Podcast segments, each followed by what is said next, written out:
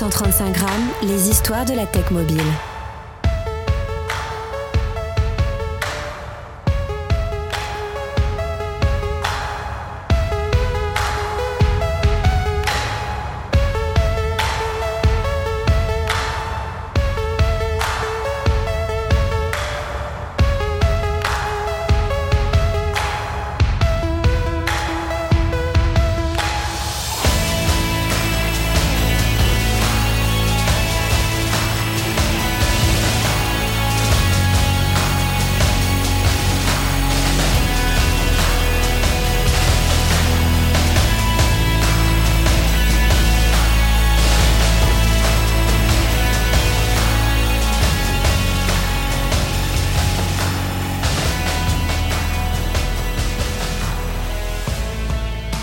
Bienvenue sur 135 grammes, je suis Christophe Romeilly et nous allons écouter l'épisode 4 de la saison 4.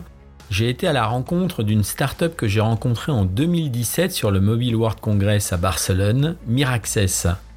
Cette start-up souhaite marquer le temps avec une vision innovante de l'informatique et une approche nouvelle pour la mobilité. Faire que le smartphone fasse disparaître le PC faisant de la synchronisation des données un problème du passé. Pourquoi avoir autant d'appareils alors qu'un seul pourrait nous suffire? Les gens dépendent de plus en plus de leur smartphone pour organiser leur vie personnelle. Il devient évident alors que l'ordinateur traditionnel a été remplacé par le smartphone en tant que principal outil des besoins numériques. Miraccess transforme votre smartphone en ordinateur portable pour plus de productivité, mais il permet aussi de faire du gaming avec la puissance de ce smartphone. Peut-être connaissez-vous la solution Samsung Dex, qui est une application native sur certains appareils du géant haut de gamme, comme par exemple le Galaxy S22 Ultra, vous permettant d'utiliser votre téléphone sur une interface de type bureau. Il permet de connecter son téléphone à une station d'accueil et d'utiliser Android comme ordinateur portable personnel. Si vous êtes familier par exemple avec euh, Chromebook et Windows Continuum, eh bien il alimente un environnement euh, de bureau et vous donne plus de productivité avec votre téléphone. Vous pouvez désormais afficher vos applications et données préférées sur un écran plus grand avec un clavier, une souris et de nombreux autres périphériques externes comme la télévision par exemple. L'objectif d'un tel développement est de faire de votre smartphone le seul moteur de votre vie numérique pour les utilisateurs professionnels, c'est une autre façon d'avoir un bureau mobile. Et en cette époque où il nous faut faire attention à ce que nous avons à cause de l'énergie, du développement durable, eh bien c'est une solution qui trouve toute sa place. Il existe plusieurs façons de transformer votre téléphone en PC et une station d'accueil est l'une des nombreuses solutions. Miraccess a donc créé un lapdoc, le Mirabook, pour arriver au même résultat et même aller un peu plus loin sans être coincé derrière un bureau puisque c'est ultra mobile. Le Mirabook fournit à votre téléphone toute la connectivité de base que vous trouveriez sur un PC classique ou même sur un Mac, puisque la solution, euh, par exemple Samsung Dex, eh bien, fonctionne euh, sur euh, Mac. Cette connectivité du Mirabook, c'est un USB-C pour une charge rapide, une sortie HDMI, il y a une prise audio, il y a deux USB A 3.0 et un prolongateur de carte micro SD. En fait, la taille du marché des appareils mobiles d'entreprise devrait atteindre 59 milliards de dollars d'ici 2030. Le marché européen des appareils professionnels devrait connaître une croissance considérable au cours des prochaines années. Et Miraccess a toute sa part dans ce marché européen et même dans d'autres marchés bien sûr en raison de l'augmentation des dépenses consacrées aux appareils utilisés dans les environnements d'entreprise. On comprend aisément qu'une entreprise, par exemple, qui veut investir dans un VPN pour un smartphone, pour euh, le laptop euh, ou l'ordinateur PC au bureau, eh bien là, avec cette solution, un seul VPN suffit, celui du smartphone. Vous allez découvrir une conversation avec un entrepreneur de talent, Yanis, qui a affronté des coups de vent qui a persévéré dans un marché B2B du smartphone qui est loin d'être facile, Miraccess est une technologie bien aboutie, mais c'est aussi une vision, et Yanis la raconte parfaitement. Il nous a parlé euh, du smartphone, de la productivité, de l'envie de faire mieux que Motorola, et vous verrez cette histoire euh, incroyable du début de la startup, de relocalisation industrielle, de cybersécurité, de blockchain et de nombreux autres sujets. Vous êtes prêts pour écouter ce nouveau podcast? C'est parti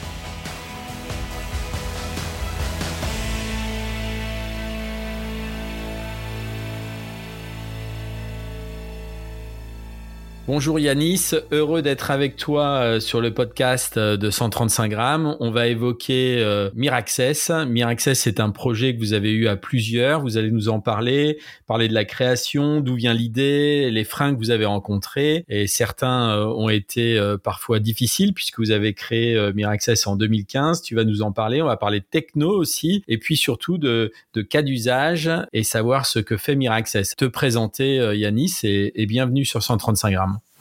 Bonjour Christophe, bah, c'est un réel plaisir d'être là avec toi. Alors le nom Miraccess, donc ça vient du, du latin mirare qui veut dire regarder, qui, qui veut dire miroir également. Et puisqu'on fait un effet miroir entre le smartphone et euh, le Mirabook, notre premier produit, à ce moment-là, ça prend tout son sens. Très bien. Alors, en fait, pour cadrer un peu la, la, discussion, le smartphone est aujourd'hui sûrement l'ordinateur le plus connecté au monde. Euh, des, milliards de smartphones euh, sont, sont présents sur la Terre. C'est sûrement l'outil le plus connecté euh, à Internet et le plus pratique parce qu'il tient dans une poche, qu'il est, il est petit, il est léger et il est ultra puissant ultra puissant. Et vous, l'idée que vous avez eue, c'est que euh, vous vous dites, bah, puisqu'on a ça dans la poche, est-ce qu'on peut avoir un, form factor et euh, notamment un, software qui permet de, transformer tout ça d'une manière simple sur un, ordinateur? C'est ça l'idée? C'est ça. Euh, donc nous, on propose vraiment une vision pleine de bon sens. on a envie de transformer l'industrie du PC pour la rendre moins toxique pour l'environnement et donc plus durable. Et pour ça, on, réduit le nombre d'appareils. On pousse donc de la sobriété digitale avec le, mobile only. Donc on considère le smartphone comme notre unique ordinateur, notre ordinateur de poche. Et notre premier produit, donc, qui va venir transformer le smartphone en PC portable, il s'appelle le Mirabook. Donc ça permet de mieux valoriser le mobile et de l'accompagner d'un accessoire euh, peu polluant pour euh, servir nos besoins euh, de tous les jours, donc naviguer sur Internet, écrire des mails, créer une présentation PowerPoint, etc., etc. Est-ce qu'on peut quand même euh, expliquer les choses? Parce que de prime abord, pour être moins polluant, on pourrait se dire on a besoin euh, que d'un smartphone dans sa poche et pas forcément d'avoir un, deuxième form factor qui permette de transformer ce smartphone en un outil un peu plus convivial, puisqu'aujourd'hui la plupart des gens ont une tablette, ont euh, un smartphone, voire un PC ou un Mac. Donc ça fait trois outils. si on veut avoir la sobriété numérique, on pourrait se dire qu'à terme, il faudrait en avoir qu'un. Est-ce que ça sera la tablette?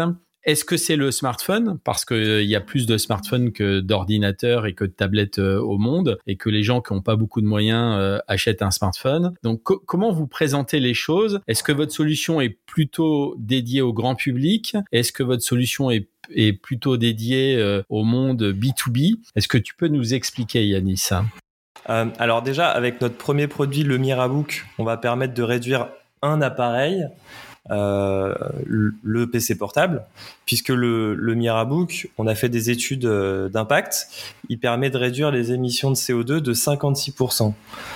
Ça, c'est un chiffre euh, qui, qui nous a été révélé lors de cette étude. La raison, c'est parce qu'on a 40% de composants en moins par rapport à un PC portable classique.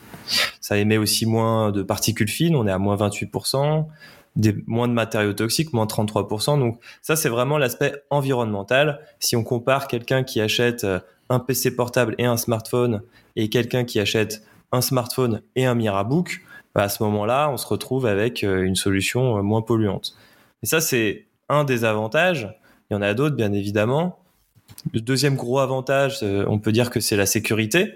Le Mirabook étant un PC portable passif, c'est-à-dire qu'il n'y a pas de composants intelligents dedans, il n'y a pas de processeur, ni de RAM, ni de disque dur. C'est le smartphone qui fait le job. Eh ben, la solution, elle reste hyper simple à sécuriser. Euh, un DSI, si on se place en B2B, il a juste à se concentrer sur le, smartphone, à sécuriser le smartphone et rien d'autre. Quand on connecte le smartphone au Mirabook, bah, le, le, le, smartphone prend vie sur le Mirabook. Quand on débranche le smartphone, il n'y a plus rien sur le Mirabook. C'est vraiment une base d'écran. Et le troisième gros avantage, ça va être sur le plan budgétaire, encore une fois en B2B, on est capable de réduire le budget du PC en entreprise de 70%. Pourquoi? Parce que le Mirabook, il est moins cher à l'acquisition, euh, il est autour de 400 euros hors taxe. Et puis euh, ensuite, parce que toutes les économies euh, sont faites sur le long terme, que ce soit sur le non-besoin de sécuriser l'appareil, le fait qu'il n'y ait pas de maintenance à faire, à réaliser, le fait qu'il n'y ait pas de mise à jour à, réaliser, en fait, le département informatique va passer beaucoup moins de temps sur l'appareil et donc dépenser moins d'argent. Puis après, il y a d'autres avantages annexes. Le fait que le Mirabook euh, peut être mutualisé entre plusieurs utilisateurs puisqu'il n'y a aucune donnée à l'intérieur. Donc on a euh, différentes personnes, je sais pas, dans un service qui auront un, téléphone compatible et donc vont pouvoir euh, s'échanger le Mirabook. Puisqu'il est passif, il y a moins de panne, moins de bugs software, il est très facile à réparer, il est moins obsolescent et on, peut même dire qu'à chaque changement de smartphone, on va améliorer sa solution PC portable. Et puis voilà, le téléphone il est toujours en charge et le Mirabook est très simple à déployer. Ça, c'est à peu près l'éventail d'avantages euh, que peut proposer, le Mirabook. Maintenant, aujourd'hui, Miraccess se positionne sur du B2B euh, parce que c'est facile d'accès le B2B et on va dire que la valeur ajoutée de ce qu'on apporte est évidente sur le plan de la sécurité, sur le plan budgétaire, mais aussi sur le plan RSE. Pour les entreprises, c'est assez limpide et le B2C viendra dans un second temps. Simplement, le B2C euh, demande un peu de préparation et un peu de budget. Ouais, c'est certain.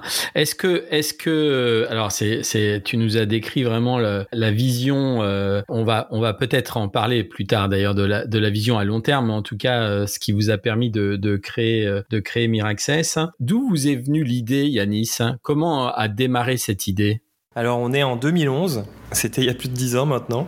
J'étais euh, étudiant et, j'aime beaucoup essayer d'imaginer le futur. Je suis très technophile. Et, euh, je me suis posé euh, cette question à quoi ressemblerait le futur? Et puis c'était une époque où je prenais conscience de pas mal de choses, notamment en termes d'environnement. je, cherche toujours à optimiser les choses, et, et je voyais tout le monde en amphithéâtre avoir son smartphone et son PC portable sur la table. Et je me suis dans cette logique d'optimisation, je me suis dit, euh, mais est-ce qu'on n'essaierait pas d'optimiser ça justement? Est-ce que le smartphone ne pourrait pas devenir notre PC portable? Et euh, pour moi, c'était une évidence. J'ai cherché sur Internet. Motorola venait tout juste de sortir une solution qui s'appelait le Motorola Atrix Labdoc que j'ai acheté, que j'ai trouvé euh, génialissime. On est en 2011-2012 j'ai pris mes cours avec. Euh, tous mes camarades étaient euh, assez choqués des possibilités. Mais voilà, euh, Motorola derrière s'est fait racheter, ils ont abandonné le projet et ça a été considéré comme un échec commercial. Moi, en bon étudiant, j'ai analysé les choses et pour moi, il y a eu trois raisons de, de cet échec. Le premier, c'est la compatibilité. Donc, le lapdoc de Motorola, qui est l'équivalent du Mirabook aujourd'hui, n'était compatible qu'avec deux smartphones uniquement de la marque Motorola. Le deuxième point, c'est le prix. L'extension était vendue 500 euh, voire jusqu'à 600 dollars. Et enfin, euh, le dernier point, c'est le time to market, qui est toujours le plus crucial. On était à 1 giga de RAM euh, sur les smartphones. Aujourd'hui, on, est à 8, on peut même monter à 12, voire bientôt plus. Et donc, en 2014, euh, toujours euh, étudiant, mais à la fin de mes études euh, en école de commerce, j'ai essayé de monter une première fois le projet. Malheureusement, sans succès, puisqu'il fallait s'entourer des bonnes personnes, trouver un associé. Il fallait aussi comprendre le marché en pleine évolution. Et il y a eu une deuxième tentative en, en 2015, hein, j'ai rien lâché. Et là, au Salon des objets connectés à Lyon, j'ai heureusement trouvé mon associé Paul-Émile René, qui euh, d'ailleurs était dans le même lycée que moi et on est issu du même village. Simplement, il est plus plus plus vieux que moi de deux ans. Il a il a immédiatement vu le l'intérêt du projet et m'a dit euh, ok ben on se voit mercredi et puis c'est parti on lance ça. Donc euh, les premières années, je dois vous avouer que 80% des gens à qui on parlait du concept ne voyaient pas du tout l'intérêt. Je, moi, je voyais les grandes lignes. Hein, euh, je pense que si je peux donner un conseil aux, entrepreneurs débutants, euh, faut être ambitieux et faut, interpréter surtout le, macro plus que le micro. Et euh, à force de persistance et, et les gens voyant le, marché évoluer dans notre sens, ça finit par convaincre. Alors, euh, c'est bien ce que tu ce que tu nous dis là. Euh, à force de persistance, ça, ça on, arrive à convaincre les, les personnes. Quels sont les, les freins? Alors, tu as cité les freins de Motorola, mais vous, euh, depuis 2015, là, à 2022, ça, ça commence, tu vois, dans quelques années, vous allez arriver à, à 10 ans d'une boîte qui a été créée. Quels sont les, les freins que tu as identifiés D'ailleurs, ça peut être des freins techno. Hein. Euh, est-ce que c'est des freins plutôt économiques euh, Est-ce que c'est des freins liés euh, à, l'état d'esprit au monde entrepreneurial en France, en Europe? Comment comment tu les classerais et quels sont les plus importants selon toi, ceux qui vous ont freiné le plus? Et, et peut-être nous parler si vous en avez levé des freins d'ailleurs, si vous avez réussi à surmonter ces freins et à passer au-delà. Alors au tout début, quand on a créé l'entreprise, on a eu des freins sur la partie recherche et développement donc nous, on, débarquait avec cette, euh, cette fraîche idée euh, et il n'y avait pas de standard euh, de protocole vidéo à l'époque sur les sur les smartphones, c'est-à-dire euh, un, peu comme sur un PC, on a un connecteur HDMI pour sortir de la vidéo sur un écran. Sur smartphone, il y avait différentes technologies autres que HDMI et donc il n'y avait pas de standard. Et même le connecteur était en train de changer. On passait du micro USB à l'USB Type C. Donc euh, c'était euh, c'était euh, la question qu'on se posait à l'époque. Et on a essayé de passer par des bureaux d'études en France et de faire la R&D en France, vraiment en partie par nous-mêmes, en partie avec une, un bureau d'études. Et ça s'est très très mal passé. La raison, c'est que on a un retard technologique en France. Les technos grand public en Chine sont, ne sont pas encore savoir courant en France. C'est euh, toujours, le cas, c'est toujours le cas en 2022 Oui, malheureusement. Parce qu'en fait, euh, bah, ils se sont spécialisés dans, dans toutes ces technologies-là. Donc, ils ont énormément de, de bureaux d'études ou de design house, comme ils les appellent, euh, qui font déjà des docks USB-C, qui font déjà des cartes mères d'ordinateur avec la technologie DisplayPort, tout ça, tout ça. Alors qu'en France, on n'en fait pas, on n'en fait plus. Donc ce savoir euh, chez nos ingénieurs, c'est perdu. Donc à chaque fois qu'on va vouloir lancer un, projet euh, de, ce type-là en France, il va, il va falloir euh, payer ce qu'on appelle une pré-étude, puis une étude, c'est-à-dire former les ingénieurs du, du bureau d'études à ces technologies-là. Donc c'est déjà un coût financier et c'est aussi une, perte de temps, si je puis dire. Alors qu'en Chine, quand on arrive, ben oui, oui, on peut réaliser ça. Regardez, on a déjà fait des docs pour euh, Huawei, il n'y a aucun problème, on gère. Et, ça, ne veut pas dire qu'il n'y a pas d'autres problèmes en Chine. Mais en tout cas, pour revenir sur la France, euh, ça a été notre premier frein sur la recherche et développement.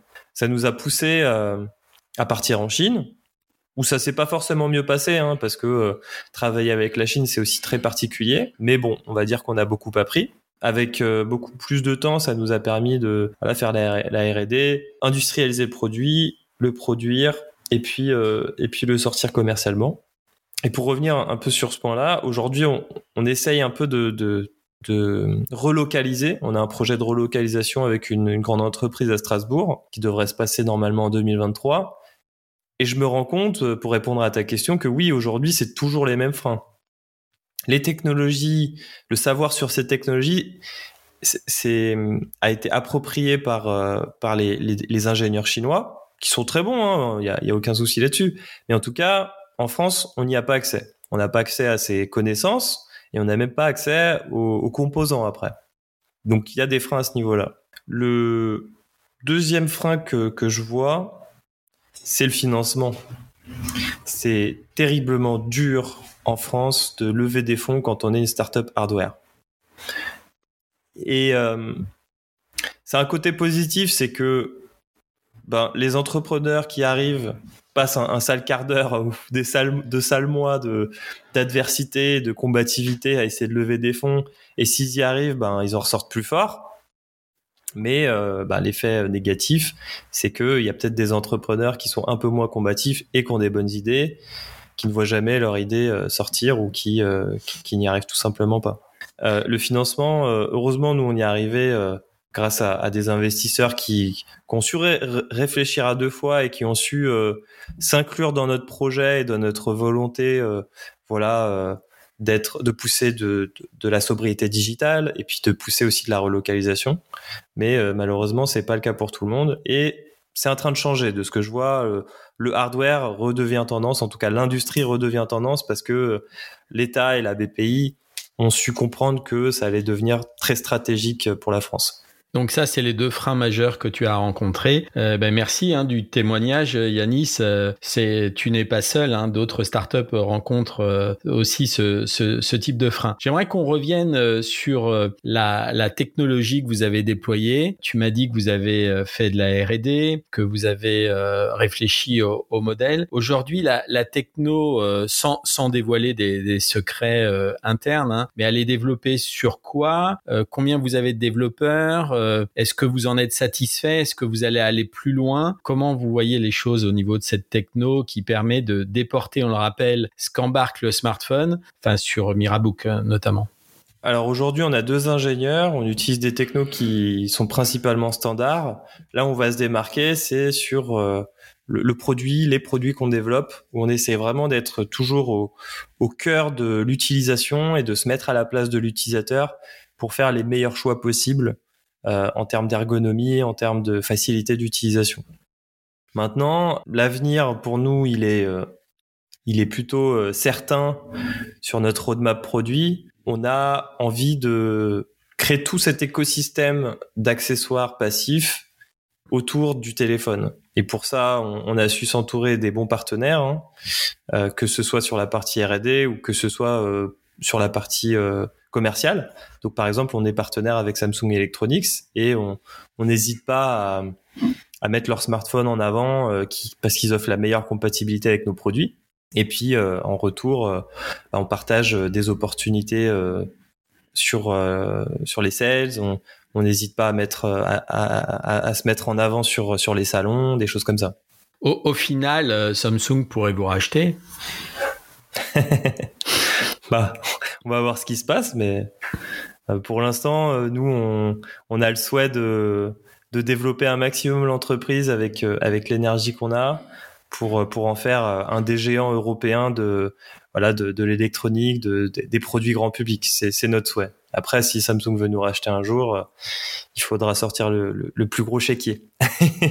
Est-ce que, est-ce que ça, sur un autre sujet, euh, euh, sur le, en termes d'usage, on a parlé de productivité, donc on, on, comprend bien que votre solution permet d'être plus productif euh, avec son smartphone, et notamment, tu vas nous citer tout à l'heure des cas d'usage très intéressants qui montrent que, y compris des, des, des gouvernements, euh, sont, sont intéressés par ce type d'usage. Si on parle du gaming, qui est quand même euh, l'industrie la, la plus porteuse et, celle qui, qui permet d'avoir un modèle économique viable. Est-ce que tu penses que c'est réalisable en fait euh, euh, d'intégrer votre techno pour que des joueurs puissent jouer ou pas du tout parce que au final euh, ils n'ont pas besoin de support supplémentaire, ils jouent soit sur leur smartphone et ça leur suffit, soit en fait ils ont un PC, un ordinateur de gamer et là aussi c'est un autre usage. Qu'est-ce que tu en penses de ça là alors, euh, ouais, ça fait partie des idées de développement, effectivement, le, le gaming, que ce soit le, le, gaming PC ou le mobile gaming.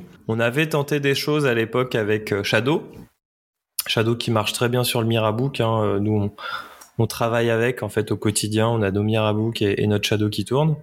Euh, fut un temps, quand j'avais un peu plus de temps, je, je m'amusais à, à, jouer à quelques jeux via mon Mirabook sur Shadow. C'était sympa. Après, euh, je sais que le, le, mobile gaming, oui, est en grande euh, expansion, notamment en Asie. Mais pour être honnête, euh, ça fait pas partie de, nos, souhaits de développement immédiat. En fait, il y a déjà tellement à faire sur la partie B2B et, et, et B2C euh, plus, accessible. Je pense par exemple aux étudiants qui recherchent des solutions de productivité à bas coût pour prendre leurs cours. Euh, il y a déjà il y a déjà beaucoup à faire. Mais le gaming oui c'est moi étant gamer c'est quelque chose qui m'intéresse.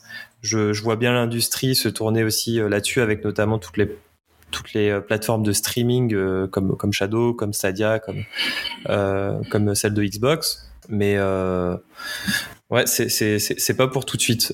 Il faut aussi que les infrastructures soient prêtes que tout le monde ait un smartphone 5G quand, j'étais en, c'est en 2020, je, suis parti quatre mois en Corée, en Corée du Sud, et euh, bon, j'avais deux semaines de, quarantaine. Et euh, j'avais euh, en, accès alpha l'application Xbox Streaming. Et donc je pouvais jouer à la Xbox depuis ma chambre d'hôtel en quarantaine et ça marchait vraiment très très bien. Donc je confirme que c'est l'avenir revenons sur l'usage B2B. En tout cas, l'usage des étudiants, on va y revenir aussi parce que c'est, vraiment une piste importante. Il y a quand même des quelques millions d'étudiants à travers le monde. Sur la partie B2B, aujourd'hui, est-ce que tu peux nous parler de quelques cas d'usage qui sont euh, votre cible, en fait, euh, de déploiement dans, dans, les, dans les années à venir? Alors dès 2019, euh, avec Miraccess, on a réussi à déployer le Mirabook auprès des forces de police anglaises. Donc il y a deux cas d'usage pour celle-ci, le premier, c'est ce qu'ils appellent Digital Witness euh, Statement. Donc, c'est euh, la, la, prise de témoignage ou, ou, taper des rapports, en tout cas directement sur la scène de crime et l'envoyer euh, au, à la centrale. Euh, ça, c'est très pratique et ça leur a fait gagner énormément de, de, temps et d'argent et d'efficacité. Euh, et puis le deuxième, c'est le télétravail hein, qui s'est mis en place tout de suite après le, enfin même pendant le Covid. Euh, où certains euh, officiers euh, pouvaient travailler directement de chez eux depuis leur smartphone et leur Mirabook. Il y a d'autres cas d'usage, hein, bien évidemment. on peut imaginer tout ce qui est opérateur sur le terrain, en fait, ce que font les policiers, mais dans le privé, que ce soit des entreprises dans l'énergie qui qui ont besoin de d'avoir des opérateurs sur le terrain pour prendre des photos, pour taper des rapports, enfin vraiment plus ou moins la même chose que que pour la police, ou que ce soit euh, des consultants euh, dans des grandes entreprises qui sont beaucoup euh, en, mobilité, on les appelle les nomad workers, qui ont toujours besoin de leur smartphone et qui ont toujours besoin de, de travailler dans le train, dans l'avion ou même dans un espace de coworking. À ce moment-là, les cas d'usage du Mirabook s'appliquent merveilleusement la partie euh, Yanis euh, étudiant, vous pensez qu'elle peut évoluer considérablement ou euh, aujourd'hui on est dans un mode parce que aujourd'hui l'étudiant, comme tu l'as dit, il y a la prise de notes. Ce qu'il a besoin, c'est de, software adapté à, à, son usage. Ils ont tous un smartphone dans la poche. Hormis le Mirabook, qu'est-ce que vous pouvez apporter de plus à ces étudiants? Bah, en fait, on travaille avec une, une université. alors c'est en Belgique et euh, il y a un cas d'usage qui est assez fou que je vais vous partager. Imaginez que la famille de l'étudiant ou l'étudiant se paye euh, un smartphone et un PC portable et que l'école met tout de même à disposition des PC fixes ou des PC portables, mais euh, bah, de très mauvaise qualité parce qu'ils n'ont pas forcément les budgets. Alors ce que nous avait proposé cette université, c'est de dire, OK, l'université achète des Mirabooks, donc avec à peu près le même budget qu'ils ont aujourd'hui, les met à disposition des étudiants et les étudiants ou les parents des étudiants n'ont plus qu'à acheter un smartphone. Donc ça fait l'économie d'un appareil euh, du côté de la famille. Et en fait, de cette manière-là, on reste dans un environnement où euh, bah, l'étudiant peut travailler de manière assez sereine, euh, où l'université a optimisé son parc informatique avec les économies sur le budget PC dont je parlais, et où les parents ont aussi euh, économisé de l'argent puisqu'ils ont un appareil en moins à acheter. Donc tout le monde est gagnant et on a un système qui peut fonctionner. Maintenant, de là à ce que ce soit déployé, je pense que ça prendra encore un peu de temps et, quelques croyants en, la solution. Euh, parce que euh, bah, il y, a, toujours ces problèmes de, de compatibilité. Nous aujourd'hui, on a un produit qui est standard. On a des smartphones qui sont standards sur le marché, euh, comme les smartphones Samsung ou Motorola ou Xiaomi. Mais il y a toujours la question de l'iPhone. L'iPhone n'est pas standard, ils ont encore euh, un connecteur Lightning, euh, ils ont pas forcément de sortie vidéo et ils n'ont pas d'interface bureau euh, comme euh, comme Samsung Dex euh, de Samsung. Donc c'est c'est encore une question et normalement d'ici l'année prochaine on devrait avoir plus de visibilité sur est-ce que l'iPhone le prochain iPhone aura l'USB-C ou non. Mais en attendant c'est dur de se prononcer. Bon, en tout cas, les, les portes sont ouvertes et, et, le meilleur est devant. Quand tu regardes ce qui s'est décidé au niveau Europe avec les, les câbles d'alimentation, il y a de fortes chances que, que l'iPhone aille vers l'USB-C quand même. Maintenant, est-ce qu'il va l'ouvrir? Euh, Est-ce qu'il va permettre euh, voilà, de, de faire d'autres choses avec? Ça, c'est une autre histoire. Par, parlons un peu euh, sécurité aujourd'hui. Est-ce que, est que la solution que vous proposez permet de, de sécuriser vraiment les, les données Et est-ce que c'est un atout, en fait, de pouvoir déporter son, son smartphone sur un support où il y a, il y a au final il n'y a pas beaucoup d'accès, enfin il y a aucun accès d'ailleurs, hormis le smartphone. Est-ce que vous vous avez dans votre R&D développé des choses en termes de, de cybersécurité? Alors c'est une question, euh, j'ai envie de dire c'est une question piège. il, y a, plusieurs manières d'y répondre. Euh, et surtout il y a deux écoles. Il y a des gens travaillant dans la sécurité qui vont affirmer que le PC portable Windows est plus sécurisé qu'un smartphone parce que euh parce que le, le, PC portable bah, il a un antivirus parce que le PC portable il a moins de il a moins de, comment dire, enfin, il peut, il, peut être volé moins facilement parce que voilà, ce genre de choses.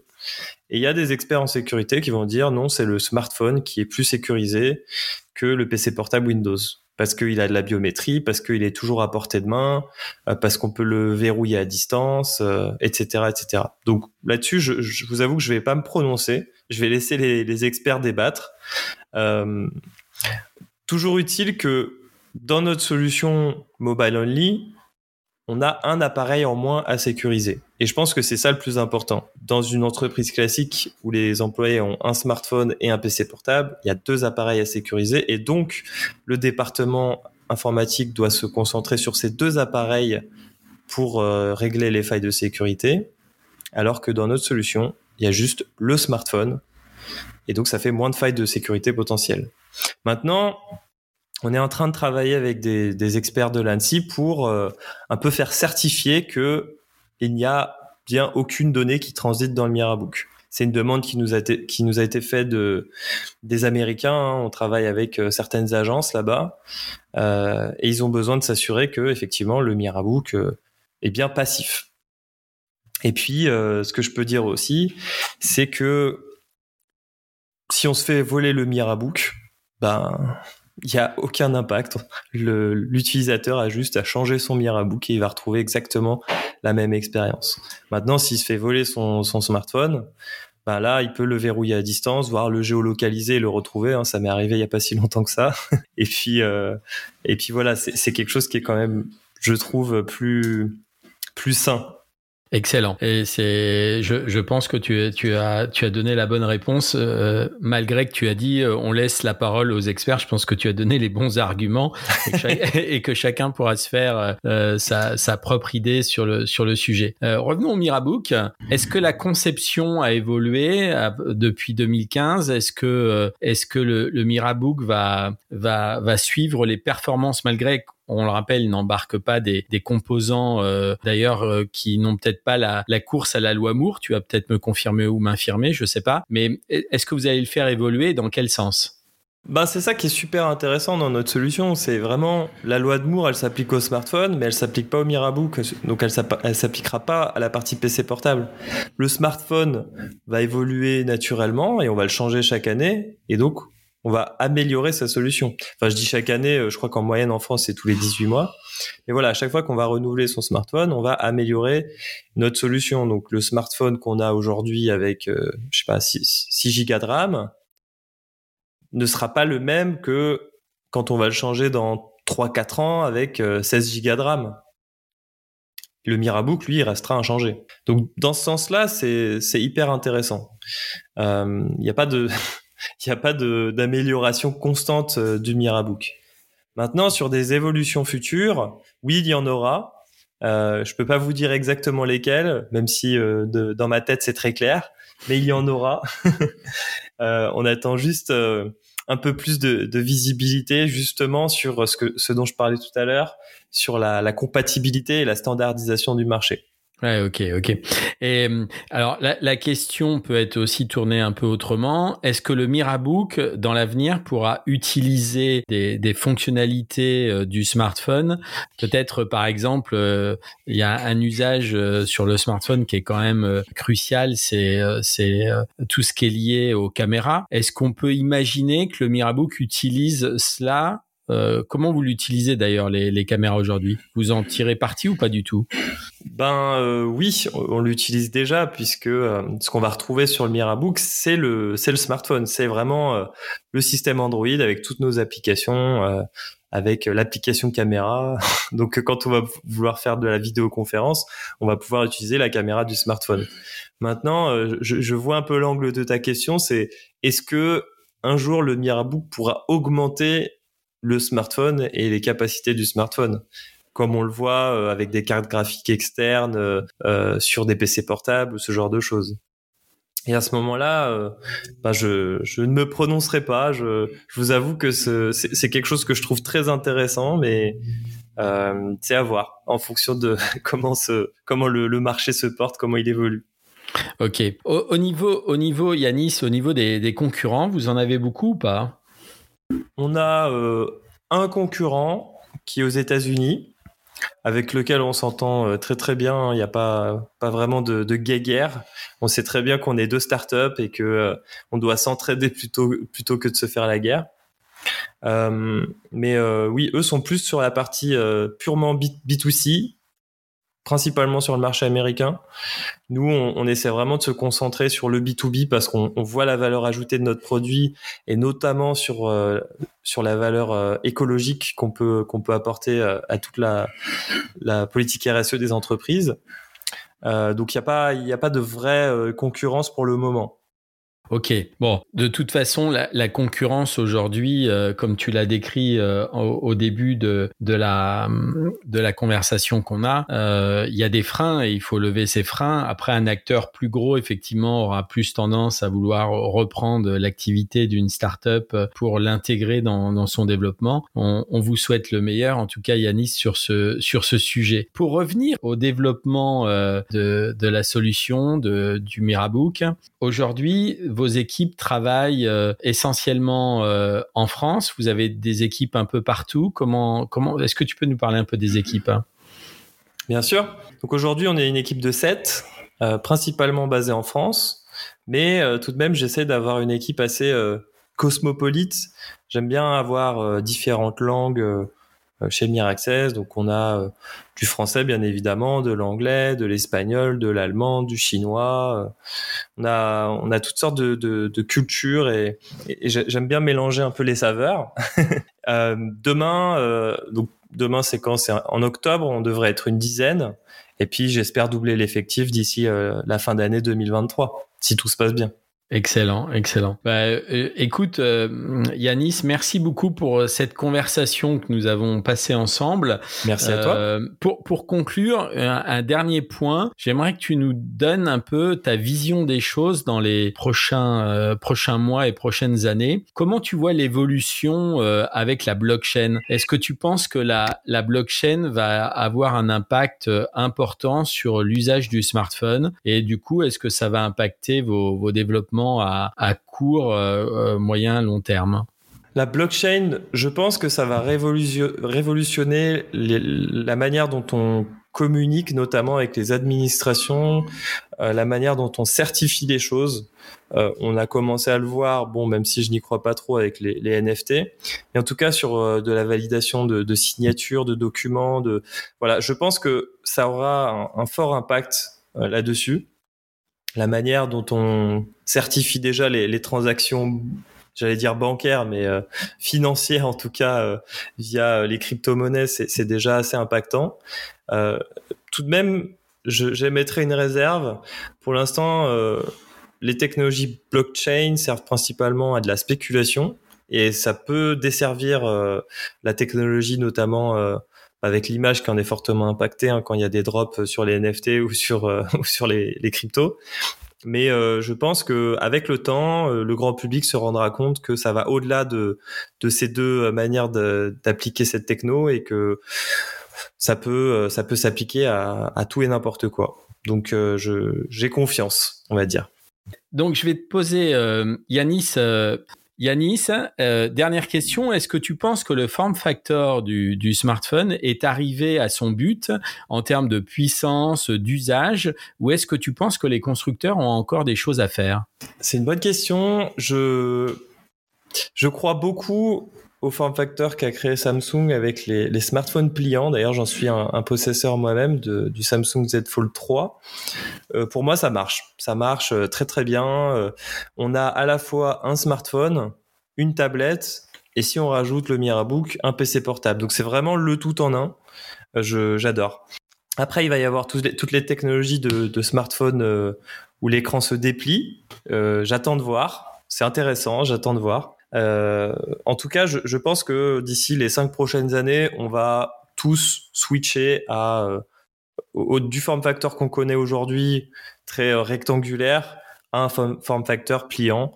Euh, il y a de plus en plus de, de ventes sur les smartphones pliants, donc euh, résultat, les constructeurs ont de plus en plus de volume, ils vont pouvoir réduire les prix et le généraliser mais je, en tant qu'utilisateur, j'y vois un fort intérêt euh, pour tout le monde. Donc ça, c'est pour la forme. Et pour le fond, est-ce que tu penses que les technologies qui sont embarquées dessus, enfin à l'intérieur, sont arrivées à un sommet? Ou est-ce que tu penses qu'il y a encore des choses à faire avec euh, d'autres capteurs, d'autres puces euh? bah, C'est intéressant. Je, je, suis le premier à critiquer les constructeurs, quand à chaque fois, ils, sur, leur marketing, ils, ils vantent principalement les mérites de leur nouveau, nouvelle caméra, leur, nouvelle, leur nouveau processeur, etc., etc., qui, d'année en année, n'évoluent que très peu, alors qu'il y a tellement plus à faire, et notamment sur euh, tout ce qu'on tout promeut, donc la convergence mobile.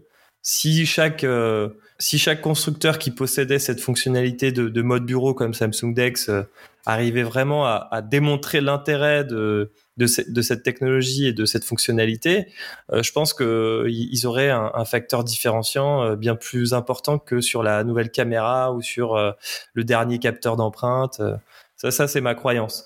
Je pense que d'ici 10 ans, allez, on va même dire d'ici 2030, ça fait 8 ans, tout le monde aura un smartphone euh, qui sera euh, en fait un PC phone.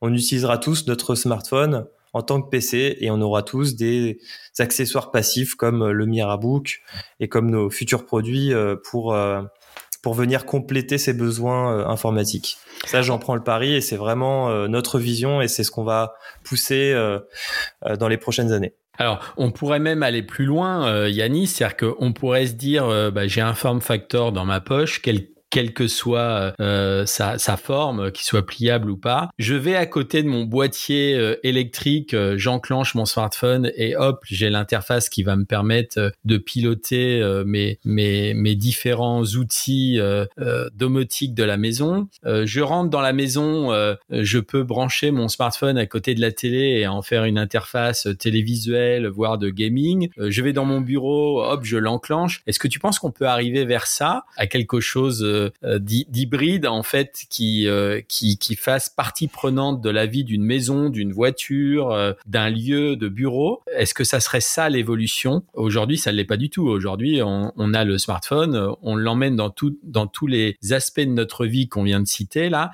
mais il est mmh. il est assez il est il vit pas avec son environnement en fait. Bah c'est marrant à, à t'entendre pitcher cette vision, on croirait que tu as lu dans mon carnet à idées. c'est c'est exactement ça. Moi, j'y crois beaucoup. Euh, en fait, je, pense que on n'a plus intérêt aujourd'hui à posséder des appareils intelligents multiples. On a un smartphone qui est déjà ultra puissant. On peut même venir le compléter avec des services cloud comme comme Shadow si on a besoin de plus de puissance ou d'un système d'exploitation différent. Et en tout cas, on n'a plus intérêt à avoir d'appareils multiples. C'est bon pour la planète, c'est beaucoup plus simple à sécuriser et ça coûte moins cher. Donc oui, euh, on va se tourner vers ce, ce type de, de solution où le smartphone est le centre de nos vies encore plus qu'il ne l'est déjà, mais surtout le centre euh, technologique de nos vies. Bon, super Yanis, on, on prend date, hein, t'as dit, euh, as dit 2030, c'est bientôt, ça va, ça va vite arriver. En tout cas, merci de cette conversation Yanis, d'avoir passé du temps, euh, et je sais que ton temps est, est précieux avec nous, et, euh, et bonne continuation pour euh, Miraccess en tout cas. Et eh ben, c'est moi qui te remercie Christophe, et que la force soit avec toi. Merci, ciao. Salut.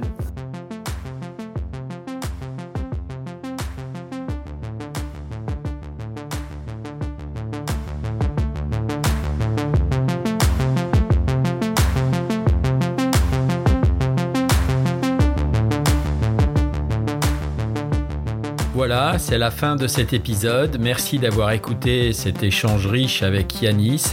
J'espère que vous avez découvert et apprécié cette startup Miraccess créée en 2015 avec leur vision de réinventer l'ordinateur portable et se concentrer sur un ordinateur de poche que vous avez d'ailleurs tous dans votre poche, le smartphone. N'hésitez pas à nous envoyer vos commentaires sur les plateformes de podcast. Nous mettrons les liens et vidéos des nombreuses sources dans un post dédié sur servicemobile.fr qui sert préparer ce podcast. Je vous dis à très bientôt. 135 grammes, les coulisses de votre smartphone.